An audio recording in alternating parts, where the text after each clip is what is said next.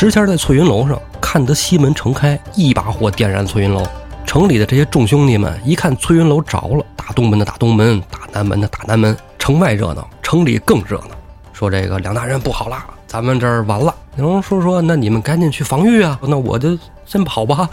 啊，骑着马到了东门那儿跑，正看见这个李应跟史进在那儿看人呢啊，小脑袋啊。梁叔说：“我操，这东门走不了了，这赶紧赶紧撤。”结果还没到南门呢，前面士兵就调回来了。大人，这儿不能走了，快跑吧！那边一个大和尚跟行者在那砍人呢。那彩青的闺女呢？梁中书的媳妇儿应该是死在里边儿，啊。但是李瓶儿躲过了这一劫哦。哦要不李瓶儿后来怎么跟的西门大官人呢？哦，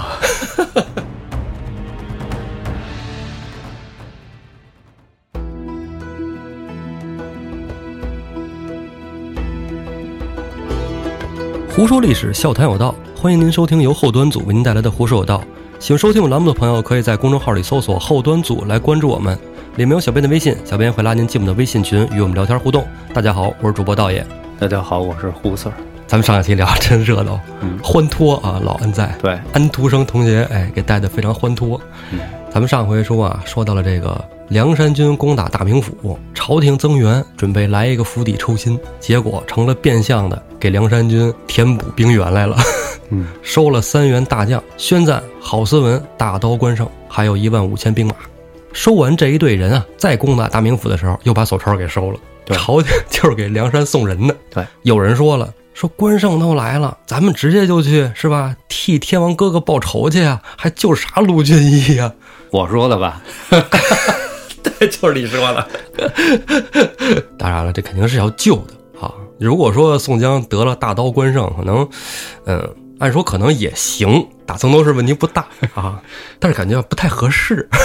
对，人家毕竟人家是吧？人家山东河北地面上数仗义第一啊啊！嗯及时雨宋公明，招安也用得着。宋江带着梁山军呢，接着围攻大名府，打了好几天，还是打不下来，着急上火呀。有一天晚上就做梦，哎，梦见天王哥哥了。梦里边啊，这晁盖呀，忽忽悠悠冲着宋江就走过来，说：“兄弟，兄弟，你还记得我吗？”宋江说：“哟，这不是哥哥吗？我这出来打仗啊，没给你这个上香什么的啊，你是不是怪罪兄弟了？”宋江边说就边往近前走，晁盖退了两步，说：“你阳气太旺啊，我我我受不了，你别过来，我今儿来，跟你说一事儿，你百日里啊有血光之灾呀，只有江南地灵星可治，赶紧回山，赶紧回去啊，别跟这儿了。”宋江说：“怎么好不容易梦见一回大哥？大哥跟我说的这是什么东西？什么地灵星、血光之灾呀？”正想再问个清楚，只见晁盖伸手一推，给宋江推大跟头，宋江就醒了。醒了之后，宋江就说找吴用去问问去，是吧？跟军师讨论一下哈。跟吴用说说那个，哎，我梦见咱大哥了。吴用说大哥说什么了？宋江说大哥说我就有血光之灾呀，让咱回山。我发现宋江有一个特别奇特的本领，就是做梦记得倍儿清楚。哎，这就是被很多人诟病的地方啊。吴用说：“那你看，大哥都说了，咱得听大哥的呀，对吧？而且这打的我看也费劲，天儿也凉了，下着大雪，刮着大风的，咱回去吧。”宋江说：“不能走，为什么呢？卢员外跟石秀兄弟还在这受苦呢，咱回去这叫什么事儿啊？不行，过年之前咱也给他们救出来。”吴用说：“那得吧，是吧？大哥是吧？既然不听大大哥的，那咱们接着打。”结果这话撂下，过了一宿，到第二天，宋江就起不来床了。嗯，宋江啊，这后背上长一个大疖子，这大疖子我知道，火疖子嘛，火疖后背上起那大疖子是吧？哎，对，那东西是，那东西是葡萄球真菌引起的。奇怪的知识。你知道为什么会起火疖子吗？嗯。解释起来也非常简单，就是不讲卫生、不洗澡，啊，没洗澡。导致这个真菌感染。哎，人说啊，说在中医里啊，这个疖呀是小的，啊。这小的慢慢变大了，就变成了痈，啊！一个病字头底下一个痈啊哎，接痈，哎，对，变成痈了就麻烦了。就麻烦了，疖子啊，啊。火疖子什么的，这疖这个阶段，在表面儿还对啊，，它是皮肤病。嗯嗯，等到了痈这个阶段呢，它慢慢的就渗透到皮肤里了这就有点扁鹊见蔡桓公那急在凑里啊！啊，对对对，就那意思。最后啊，还真的会因为这个细菌感染死掉。对，这个致命的，这个比较有名的不就那个谁徐达，就是哎，对吧？对对对对对那个背后生疮哈，朱元璋给他送了只鹅，是吧？，说这不能吃发物，哎，徐达一看，操，这是想我死啊，哎是，吧？含泪吃鹅呀，啊，结果确实因为这死了啊。嗯。其实，在古代就得这病死的多了。咱们之前说的那李克用。李克用啊，哦哦哦，也是这么死的。嗯。嗯，然后宗泽，宗泽啊，这个宗泽回头咱们就会说到啊，嗯，因为也是宋朝的嘛哈。对，还一个咱之前也提过，就是你还记得那个潘驴邓小闲？啊。那是去年咱们讲西门庆的时候，那潘驴邓小闲那邓通，啊，啊。铸钱儿的那个啊，哎，对对对，当时就是汉文帝嘛，嗯后背长一个大疖子，他给汉文帝那个作农是吧？哎，啊，拉开作。后来我还看了一下，我说这古代呀，这拉开作还真是一招儿。还真是一招儿。你说宋江背后长一大疖子，找啥地灵星啊？是吧？嗯找天杀星来作一嘬。有点恶心了，万一有人吃饭呢？行了，咱别聊这大疖子了。好吧，宋江这一闹病，兄弟们是吧？赶紧都过来看看，这大哥怎么了？好多人一看这个东西，这个东西太恶心了，我不能说我会治。说我听说过这能作是吧？哎，当时形成了一种什么局面呢？就是会治的知道怎么治的，说他不会治，是吧？你像李逵那种敢给他治的，是真不会。哎，哥哥这什么病？我也，没见过。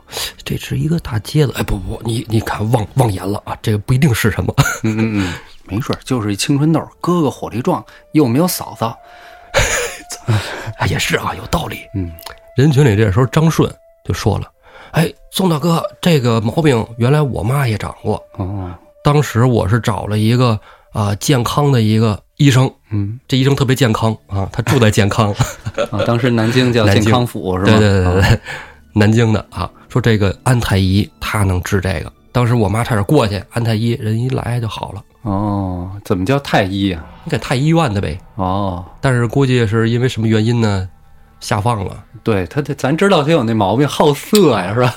哎，还真是哈、吴用一听说健康，哎呦，那跟这宋江大哥说的那个啊，江南地灵星嗯，有点贴哎，啊。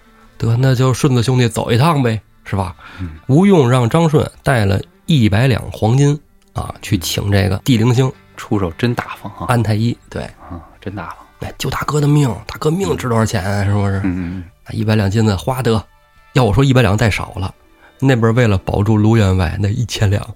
嗯呀，啊，是不是一千两金子？哎，这大哥就是个病啊，不是说要死。嗯，然后顺子兄弟就哎赶紧去请。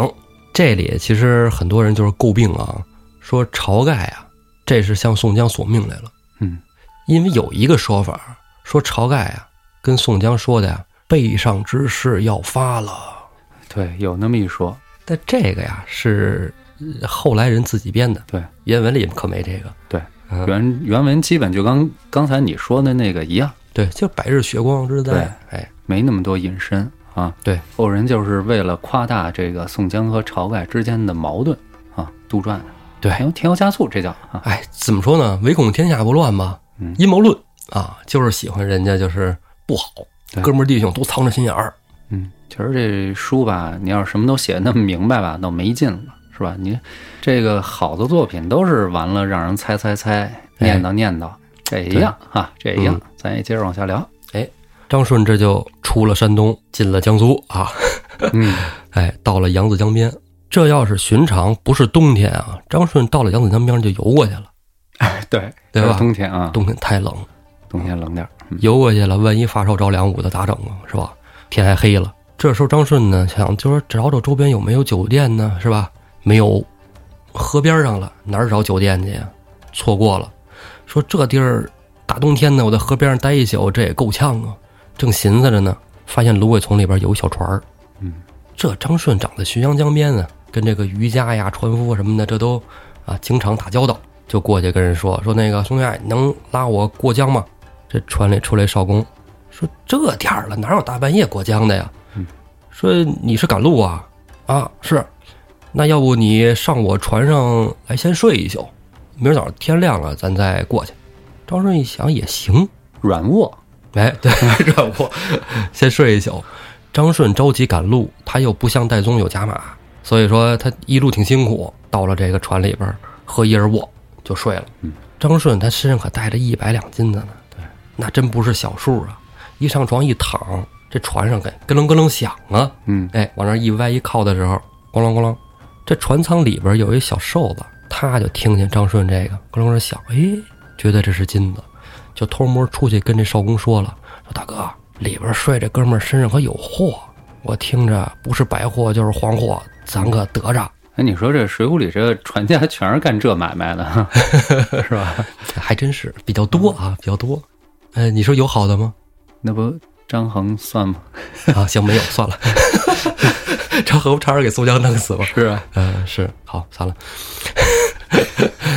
这哥俩呀，就给张顺啊给捆起来了。按说张顺挺机警，但是真是太累了，睡死了。张顺一看这就是被捆上了，嗯，他自然就醒了。他最后那勒呀，想挣蒙，挣蒙不开了。张顺自然明白这是干嘛呢，就跟这个少公说：“说你们给我留一个囫囵尸首啊！我知道你们什么意思，别削我一块砍我一块儿的，不值当是吧？对，嗯哎，身体发肤受之父母，留个全尸吧。对，这少公一看，行，没问题。有这觉悟挺好是吧？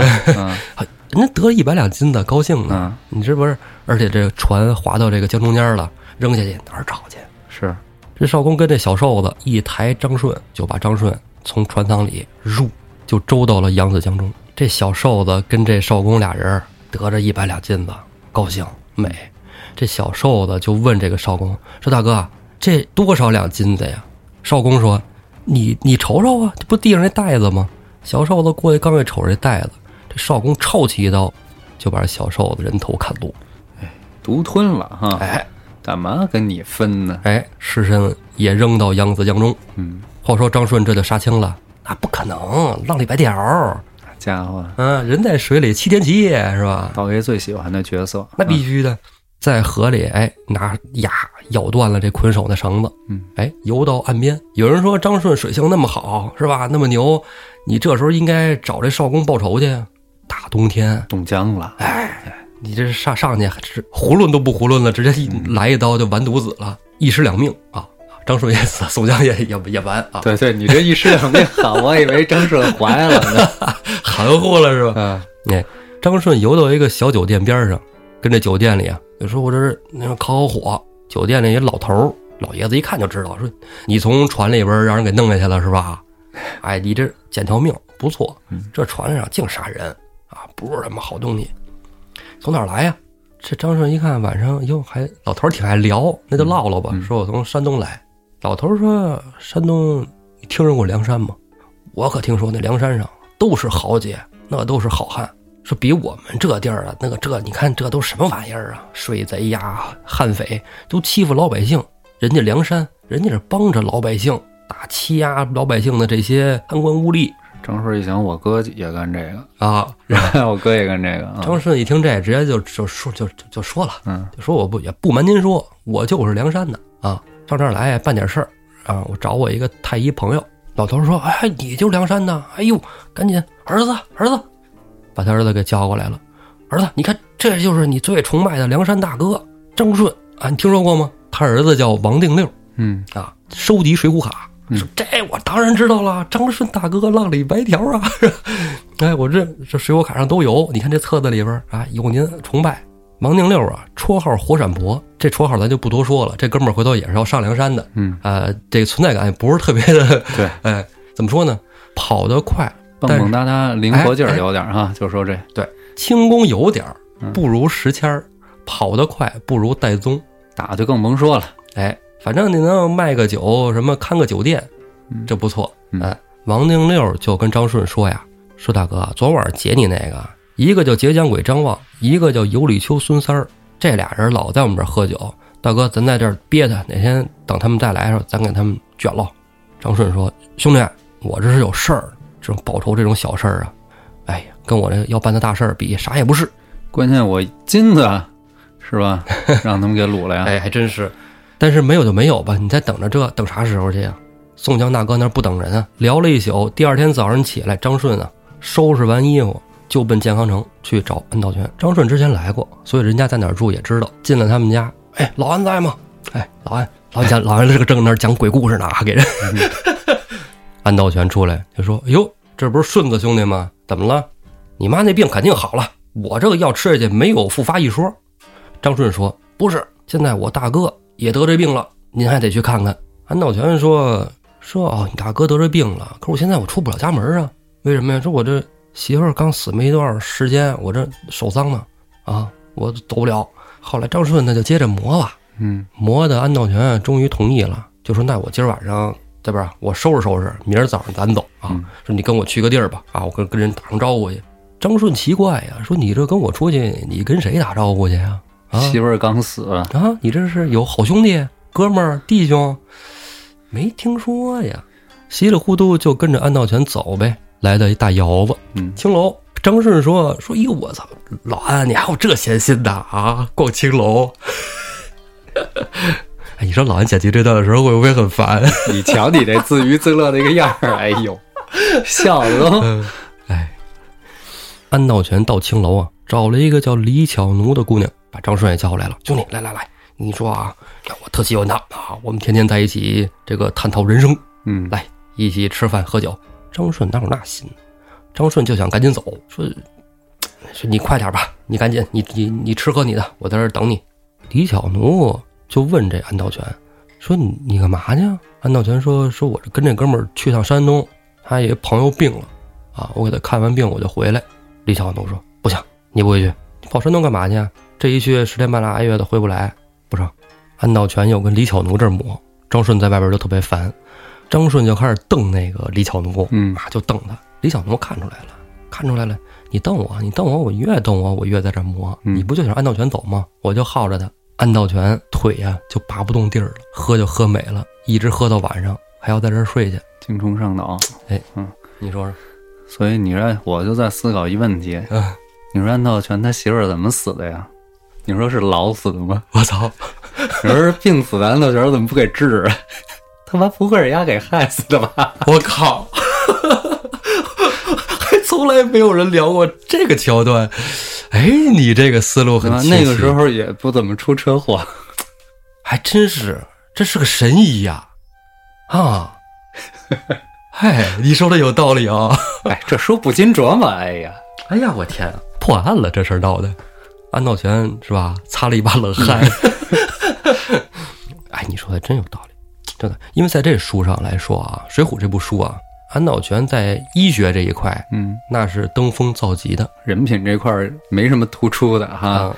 我记得是，哎，是不是见了张顺儿就提钱来着？还是吧？张顺儿说，我家主人到时候给你一大笔酬金，哎，一百两，是吧？一百两，嗯，嗯，我记得是，所以又贪财又好色，是吧？他从这个太医院开除是吧？也跟这没准有关系哈。对，按说这水平确实到太医的水平了，具体是不是神医没看出来，反正现在够神叨的哈。嗯，嗯对，哎，一会儿说自己媳妇儿，要不万万一没准丫编瞎话呢，这都不好说。嗯，嗯，我现在已经开始怀疑这个安道全的人品了。嗯，晚上安道全喝多了，就跟张顺说：“兄弟，今儿我实在走不了了，我就是得睡这儿啊。这明儿一早啊，明儿一早你叫我，咱再从这儿走，一块儿走啊。”张顺说：“行行行行行，睡去吧。”张顺就在这屋门口啊，地上一坐，也睡也睡不着，我就在这等着吧。人屋里边是吧，有点小动静啊。张顺也不理会儿。正这时候，张顺啊，突然听见这楼道里有人走动，因为晚上了，有点动静特明显。走动人进来了，就听老鸨子去开门。哎呀，谁呀？这么晚了？门外进来那人就说：“妈妈，呃，李巧奴在不在呀？你把李巧奴给我约出来啊，我跟他玩儿。”老鸨子又说：“你有病吧？你一来你不提前打招呼，这李小奴是不预约能见得着的吗？啊，今儿有客人呢，你走吧，你走吧。妈妈，我这没什么可说的，来十两金子孝敬您哎，出手阔绰，啊。”老妈子一看，我操，十两金子，这可太有钱了，嗯，是吧？那你这个陪谁的我也给你叫过去呀，是吧？偷摸的就到屋里来，把李小奴给叫走了。所以这就是婊子无情，是吧？哎，点点红唇任人尝，张顺在听这人说话的时候就听出来了，这就是那天晚上劫他钱那人。要不出手大方呢？哎，张顺就说：“这玩意儿我可是吧，送到门上来了，我就得弄死你。”嗯，张顺就上厨房啊，拿了一把菜刀，抄了一把斧子。刚从这个厨房那儿出来，还没走到张望那屋呢，老妈子迎头过来了。老妈子，你你你这是如果这老妈子一喊出来，你拿刀干嘛？张旺就听着信儿了。张顺一看，一不做二不休，走你！一刀把老妈子先给砍了。之后李小奴穿好衣服从屋里出来了吗？不是，这不是叫来吗？叫来还得穿衣服吗？啊，穿衣服出来。刚出来，张顺一看，这我不能让你看见我杀人了，你再一崽儿儿一嗓子，来吧，一斧子照准胸膛，把李小奴连胸剖开。厨房伙计这时候也上来两个，说我菜刀呢？我菜刀哪儿去了？找菜刀呢。上来俩人，张顺一看，一不做二不休，再接着撒宰吧，又把这两个厨子给杀了。这时候张望就听见动静了。张望听见动静不对，因为他现在他特别警醒，他身上装着那么多黄白之物啊，他还说这里边有土匪，我得赶紧跑吧。张望就溜了。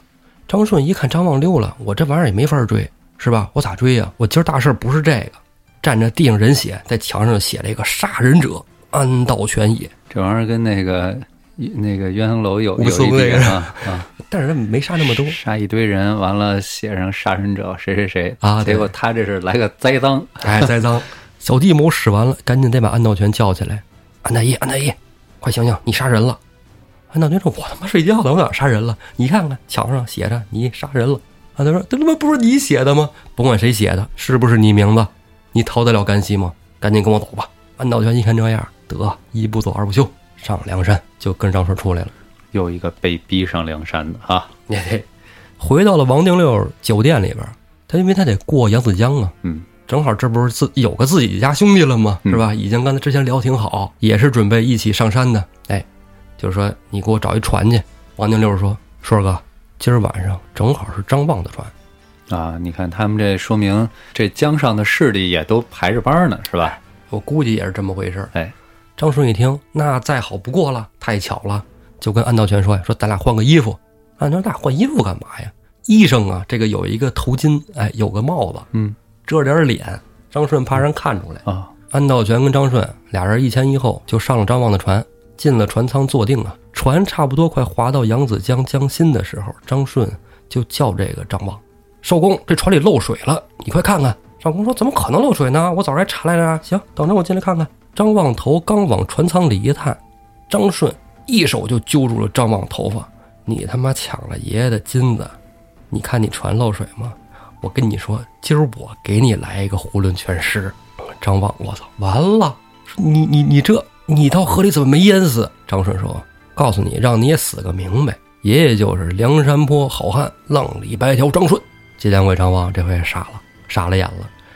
张顺给他捆的不像说之前捆他似的，捆上个手啊，哎，绑两下，给他的手倒背过来，脚勾过去，这么着，手脚捆在一起，嗯，给小笼包似的，跟捆生狗似的哎啊，，扔到了扬子江里。这张望肯定没的没个活呀，嗯因为这过江啊也是晚上过的。等真的过了江，哎，船舱里歇息了一下，等天亮了，张顺、安道全俩人上路，走了没有几里，神行太保戴宗就就来了，迎着张顺就接来了。就说估摸着时间也差不多了啊，路上接接你们，说你们这再不回，苏元大哥就完犊子了。你这快点儿，我这有四个加马，我给太医带俩啊，我自己带俩，顺子你自己溜达着吧，是吧？对你已经不重要了，神行太保带着太医安道全俩人就赶回到了梁山泊。话说这神医安道全呢，还真是有两把刷子。嗯在书上看啊，说怎么治的，还真的非常有手段啊。先是拿这个艾灸啊灸，嗯哎，在外边灸，灸完之后呢，服外用药，嗯之后呢，再开了一个方子，内服草药。啊，安道全就说呀，说跟这个吴用说，你们大哥这个五天就好啊，没事了，五天之后肯定好。后来果不其然啊，就像安道全所说，每天呢给宋江灸一灸，外用药敷上，内服的药早晚各吃。第五天头上，宋江就没什么事儿了。由表及里是吧？哎，这皮肤上还是能看出来，还有点红肿啊，嗯发炎，但是人已经有精神头了，能吃能喝。命是保住了，哎，记得你原来也特别喜欢这个中医，诱导的我也看了一阵儿。当然，咱们就当一个爱好者，看一热闹。对嗯，你说真正要学医中医这个博大精深，对，你说咱们这个神医啊，你听说过这个建安三神医吗？建安三神医这一说，肯定那建安时期嘛，对吧？哎，那个那就是曹操三父子那时期，那就是华佗、张仲景，还有一个叫谁来着？对，我就觉得你应该知道这俩是你百分之百能知道的。嗯，还有一个是一位道医啊，叫董奉。董奉。对，我知道了，那个俸禄的俸是吧？对对对对对，吕奉先的奉啊，哦，这个啊，你说神医嘛是吧？神医啊神医，大家一说都是华佗在世哈，哎形容这，嗯你看这个华佗在世，就咱就是说华佗这个怎么怎么着，咱们将来肯定是要详细说的啊，嗯这儿不细说了。这儿说一个就是说称赞医生，还有一句话叫“杏林春暖”啊，怎么说？或者“玉满杏林”。啊哎，这个是不是说那个 姓氏的那个姓啊？啊，就吃的那个杏儿，嗯，是，杏林，这就是说的董凤。嗯说董凤啊，他以前当过一个小吏，嗯之后呢，因为他崇尚这个道家，嗯，哎，道家就是你哪哪能上班呢，是吧？你得山上野去，是吧？对，山上修炼啊。他到一个这个他们村儿后山有一个地儿，在山上练功，哎，带着给人看病。他会这个中医啊，嗯啊，因为中医是道医的一个分支嘛。其实他那时候还是道医啊，但咱们就统一说中医，这样比较好好记好听。中医的理论本身就是道家的那一套，对，对吧？好多人呢，就是慕名到这山上来找他看病。他也说说什么呀？说不论你贫穷富贵，啊，你只要找我来看病，小病在山后给我种一棵杏树。你要是大病，你快死了，我给你治好了，你在山后给我种五棵杏树。过了很多年啊，董凤他们家这后山上边好几万棵杏树。哦，说明人家救人特别多，是吧？对，所以拿这个杏林来比喻他这个这个医者仁心哎，啊，对，不收钱嘛。那时候不是钱，他吃啥呀？他得吃饭。我跟你说啊，他还有一绝招，就这不一大堆杏树吗？嗯每年他把这杏儿采来之后啊，他在山下结一个这个草炉嗯啊，当仓库搁都是杏儿，跟人说呀，想要我杏儿的拿米换，给多少米无所谓，啊想吃杏儿想吃多少拿多少，拿多少米换都成。嗯老百姓那时候也很有很多很实在的啊，就是家里要是有的，行嗯有些人就就是相当于就是来照顾这个大夫，因为有有钱人呢。董奉这儿有好多米，首先他自己够吃了，然后呢，剩下的米他又救济穷人，所以这就是医者仁心呐。啊哎，董奉就是建安三神医其中一个。嗯。董奉的很多医学理论啊，也影响到了华佗。其实华佗他有一个什么特点呢？就是他跟你看其他的几个名医，像张仲景、孙思邈啊，包括李时珍比起来，华佗没留下什么东西，啊，他没什么著作。你不像人家李时珍最著名的《本草纲目》哈，哎，孙思邈有《千金方》是吧？嗯，张仲景有这个《伤寒伤寒》哎是吧？华佗没有，可是你说他为什么人一提这个名医就是华佗在世？嗯，说明他呀给人看病看得多，民间这个口碑更广。哎，我就想，就是说这张仲景他有可能就是民间名医，或者是民间呀达官啊之间他都来行医。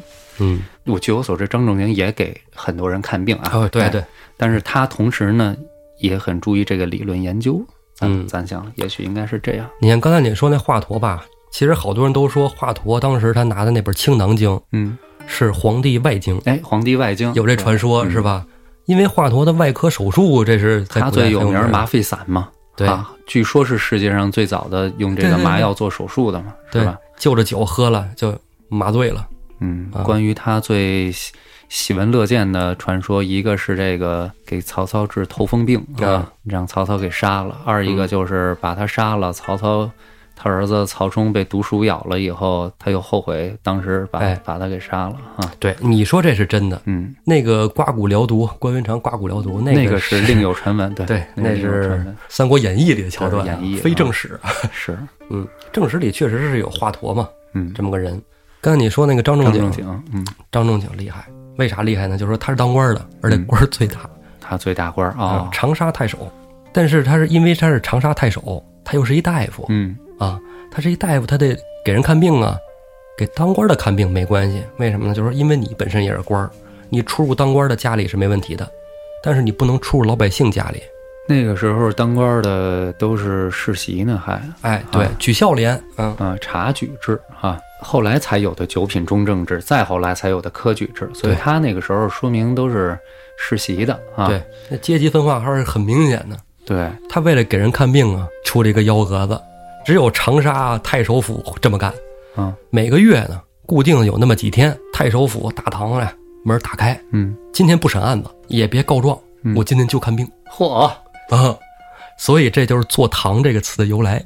哦，嘿，这有意思啊，这个好，因为张仲景就是这个坐堂嘛，嗯，所以很多医院啊，就古代的中医院、药店都叫什么堂什么堂了。哦，你看，据说这是这么来的 你看有意思，啊！你看保安堂啊，许仙白娘子啊，嗯，说回来啊，宋江病好了，病好了，哎，病好了，病好了就得报仇啊！报啥仇啊？这这这其实跟大名府也没关系啊，嗯，但是咱咱得救卢员外啊，就准备领兵接着攻打大名府。嗯，吴用肯定不让大哥去呀，说大哥你别动了，大哥你这大病刚好，嗯，差点人都没了，还折腾什么呀？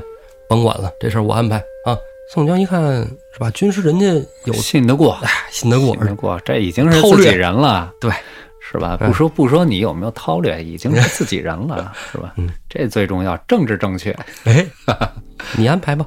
嗯哎，吴用就把众兄弟都给叫过来了，在忠义堂上说说这个大名府每年在元宵灯会的时候点花灯不宵禁。这天晚上，我准备找一位兄弟在灯会上放一把大火，然后咱们来个里应外合。哪位兄弟想去啊？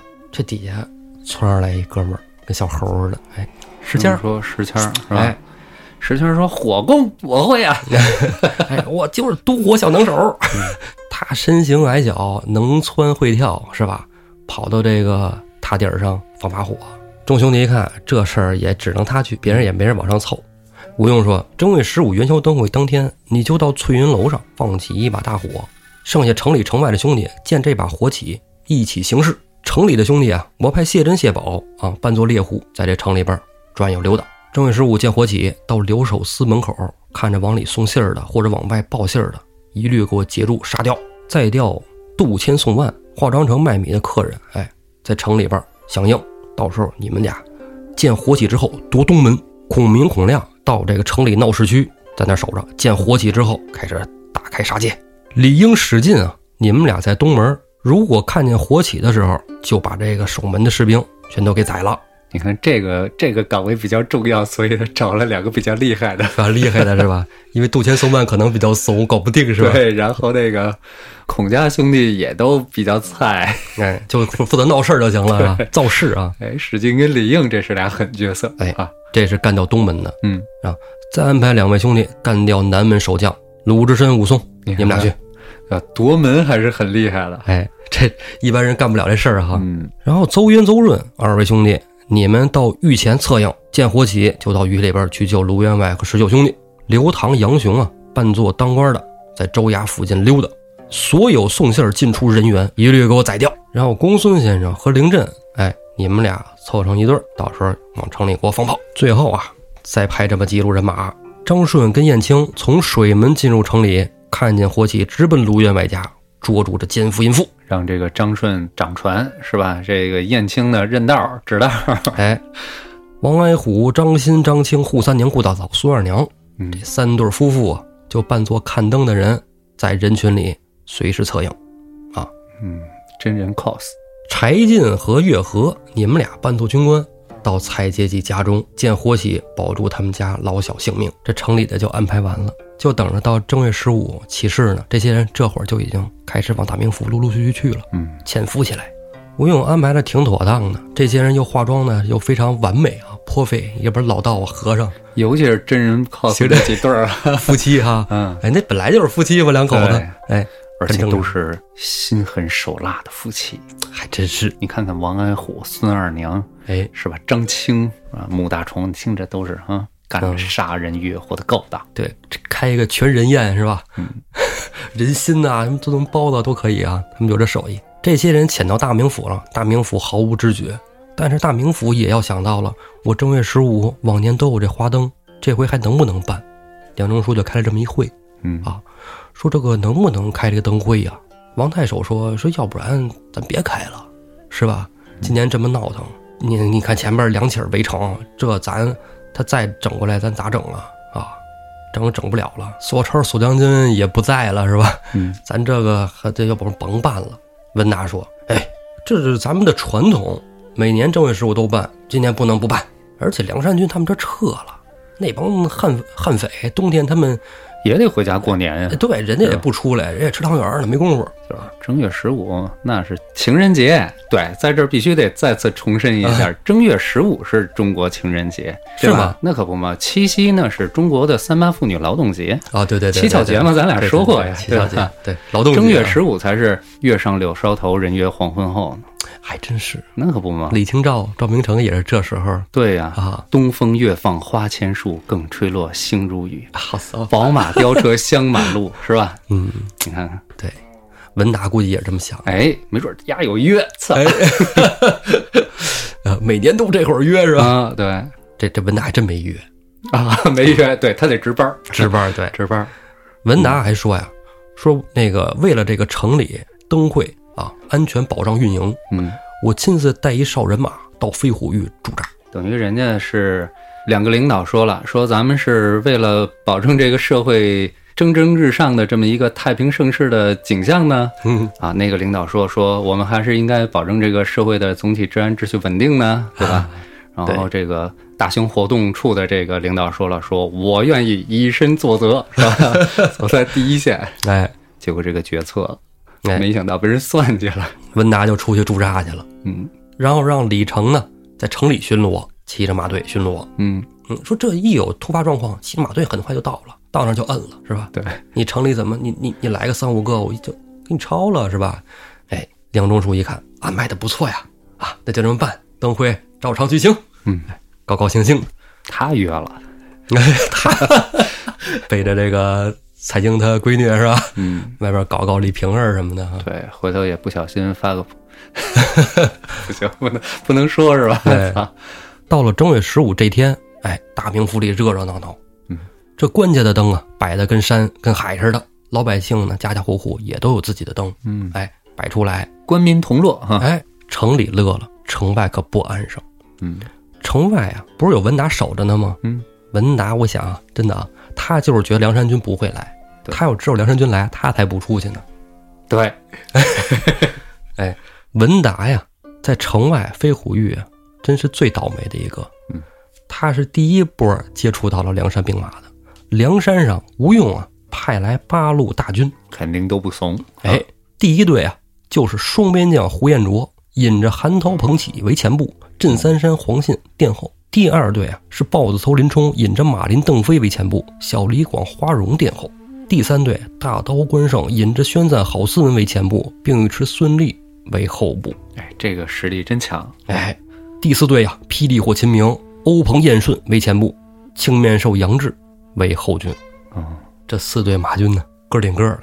然后还有四队步军，步军第一队梅遮拦、穆弘带队，第二队黑旋风李逵带队。第三队插翅虎雷横，第四队混世魔王樊瑞，这四路步兵也是够猛的。嗯，这四个马队基本就是说，梁山应该是最强阵容了吧？基本是，是吧？你想，除了卢俊义没来，这这四个正将都是之后的正将啊。哎，对，这四个，嗯，这个你说文达 太惨了，是，绝对是被碾压的呀。是，文达很快啊就被梁山兵马一直打到了西门外。梁山兵马就把大名府围了个水泄不通。梁山兵马围城归围城，但是他没往里打。只有西门的文达从这西门退到城中。时迁在翠云楼上看得西门城开，有残兵败将往里退的时候，一把火点燃翠云楼。城里的这些众兄弟们一看翠云楼着了，该干的事就要干了，打东门的打东门，打南门的打南门。嗯，城门外的梁山军也开始一起攻城。城外热闹，城里更热闹。首先，他们想通信儿、报信儿的，基本全切断了啊！但是还是有消息送到了梁中书这儿，说这个梁大人不好了，咱们这儿完了，梁山军里边外边全都是了，咱们怎么办？梁中书说：“那你们赶紧去防御啊，赶紧去抓草寇啊！”那我就先跑吧，啊！梁中书穿上衣服就奔东门跑了，骑着马到了东门那儿跑，正看见这个李应跟史进在那砍人呢啊，小脑袋啊！梁叔说：“我操，这东门走不了了，这赶紧赶紧撤，就奔南门去。结果还没到南门呢，前面士兵就调回来了。大人，这儿不能走了，快跑吧！那边一个大和尚跟行者在那砍人呢。刘叔说：‘那操，怎么办啊？这也得跑啊，要不然先回留守司衙门啊。留守司衙门门前啊，谢珍、谢宝拿着钢叉也在那儿杵人呢，就往里冲呢。一看这梁山军都冲进去了，这我再回去也没个好。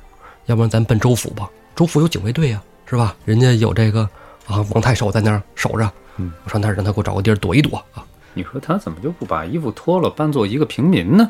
哎，我觉得有道理啊。哎，但你说会不会因为这样啊，他要是穿的平民的衣服，这些当兵的也不管他了，嗯，对，就以为他是老百姓呢？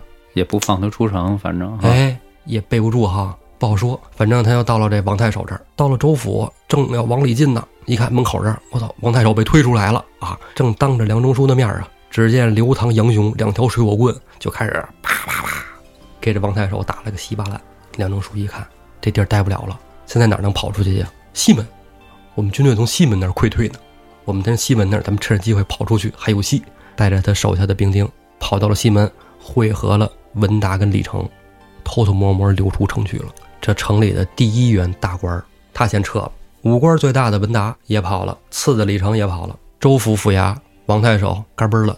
你说这一城里整个全乱，谁管谁呀？谁也顾不上谁了。梁中书人虽然跑，那梁中书一家子人还在这儿呢。杜迁、宋万冲到他们家里，把一家老小全宰了。刘唐、杨雄啊，又把这王太守一家上下全给杀了。那蔡京的闺女呢？梁中书的媳妇儿不在了，应该是死在里边儿，啊，没听说他跑出去，那肯定是死里了。嗯，但是李瓶儿躲过了这一劫哦。哦要不李瓶儿后来怎么跟的西门大官人呢？啊哦，啊，咱们上回不是说吗？大闹大名府的时候，是吧？咱们现在说到大名府了，你忘了吗？对对对啊，很久了，西门大官人，你讲了一集《金瓶梅》金瓶梅的瓶嘛，嗯，嗯，哎，他那期节目好像很多朋友听不到哈，呃，想听到朋友可以咨询小编哈。邹渊、邹润、孔明、孔亮一起都到了这个狱里。你说监狱这要都锁着，这几个人想攻进去，这狱里也都有狱卒啊。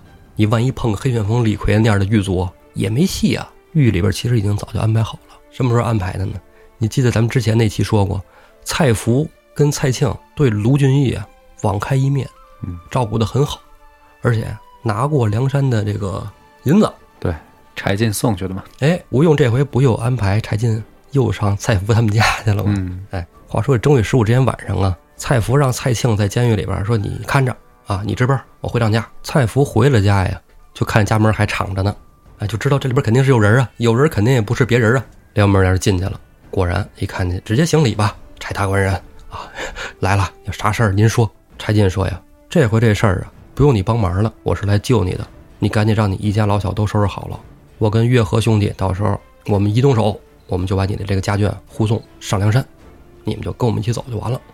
你现在呢，回到狱里边接应我们其他兄弟，今天晚上我们就要救卢员外。蔡福早就料到啊，这早晚的事儿，他就觉得第二次再能见着这个梁山的人，估计就肯定是大事儿了。而且他们心里啊，也有这个天罡地煞之术啊，就是也心向着梁山啊，有点机械降神，但是毫不突兀，嗯，哼，所以在监狱里啊，这些人啊进到监狱里，这个用不着踹门敲锁啊，蔡福都给打开了。哎，兄弟们，是梁山的吗？是梁是梁山就行，来进来，啊，是梁山就可以进来，给卢员外这个家都打开了。